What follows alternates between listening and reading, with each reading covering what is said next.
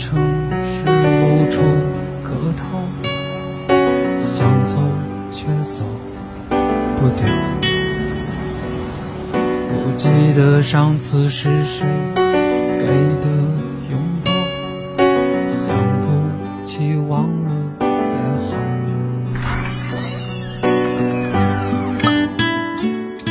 不在深夜。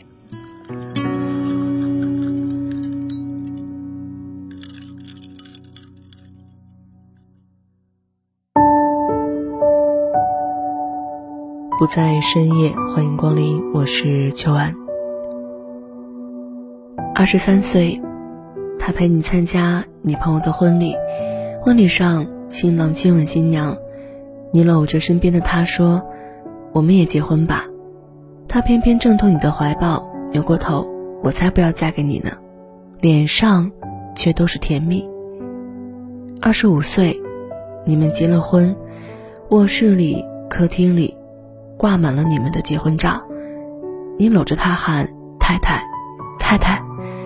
她像每一个疼爱丈夫的小妻子一样，每天早上帮你备好早餐，挤好牙膏，选好今天要搭配的领带。你出门前会在他额上印一个吻，下了班买一些他喜欢的水果回来。他最爱吃樱桃，你总是洗干净再给他。吃过晚饭。你总要和他争电视，他要看八点档的肥皂剧，你要看球赛，他争不过你，就垂下脑袋，一副委屈的小模样，你便会乖乖的把遥控器让给他，这招百试百灵。二十八岁，他为你生了个可爱的儿子，长得像他多一些，你总说，怎么长得像你啊，那么丑，将来找不到媳妇儿怎么办？要是像我多好，肯定是个大帅哥。但是每次抱在怀里都舍不得放手，逢人就夸我儿子特聪明，像我。晚上小家伙哭得厉害，他怕影响你休息，整晚都不敢睡熟。孩子一动就马上醒来，轻轻哄着。他说长大了要让儿子当科学家，多有出息。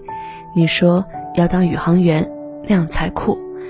你们吵架了，你很生气，下了班，故意约了几个朋友聚一聚，很晚才回家，打开门就看见半躺在沙发上睡着的他，桌子上的菜还冒着热气，不知被加热了多少次，你突然就忘了生气的原因，轻轻抱起他回了卧室。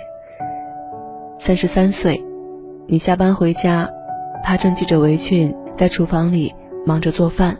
或者煮粥，你扔下公文包，扯了领带，就走过去，从后面抱住他。他拍开你的手，去去去，快去洗澡去，一身的汗味儿。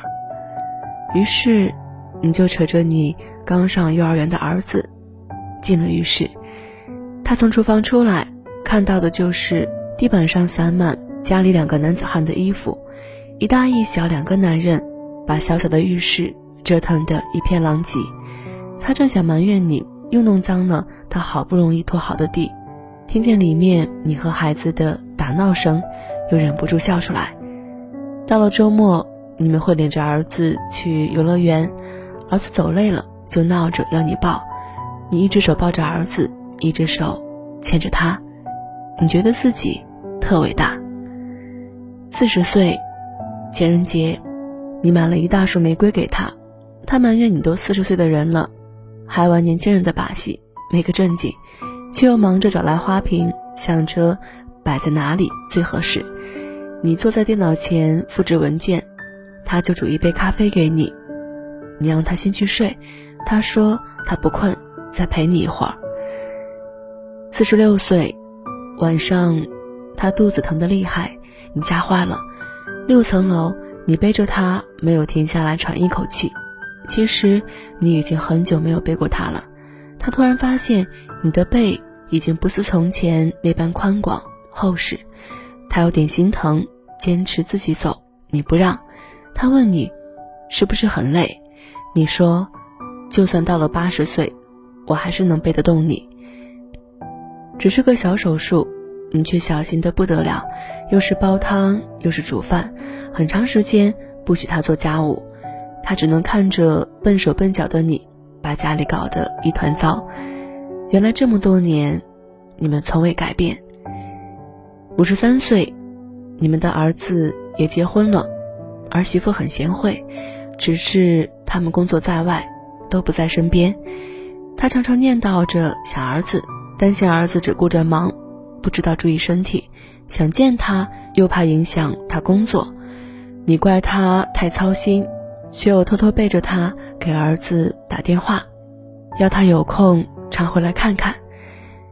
你年轻时落下的毛病，天冷的时候关节老是疼，天一转凉他就早早备好御寒的衣物，每次你出门，总要叮嘱你多穿件衣服，你嘴上嫌他碎碎念，每次。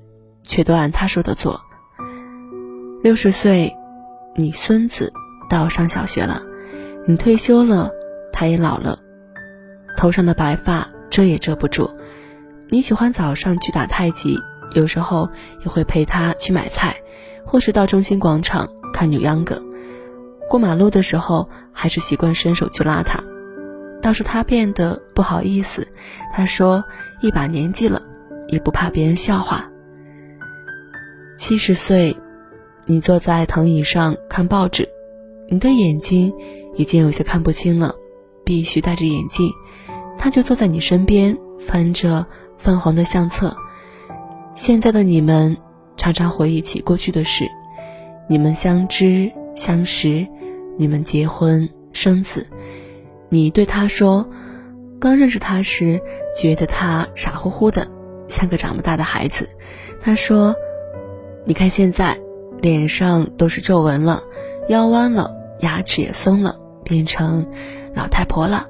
他说，恋爱的时候，他的朋友总夸你帅气，羡慕的不得了。只有他知道，其实你毛病多着呢。你哈哈笑，你说，你说这么多年，你还不是一样都忍过来了？你们年轻的时候总是想老了以后会怎么怎么样。没想到，这么一个转身，一辈子，真的就这么过来了。八十岁，他的身体越来越不好，脑子也开始迷糊，一句话反反复复会说上好几遍，一会儿看不见你，就会像孩子一样慌起来。后来，他在病床上的时候对你说，他这辈子最幸福的事，就是能嫁给你。你说。你这辈子最幸运的事，就是遇见了他。你们都笑了，像二十三岁时你们相遇时的模样。我将我遇见过的每一个平凡人的故事，也许听完他们的故事，你就不会觉得自己是一个人了。我正在搭建一个可以让你畅所欲言的空间，在里面随时随地把你的情绪抒发出来。如果你也想进入这个空间，可以添加我的微信秋晚零三，不在深夜声音酒吧贩卖酒水，也回收情绪。你好，欢迎光临。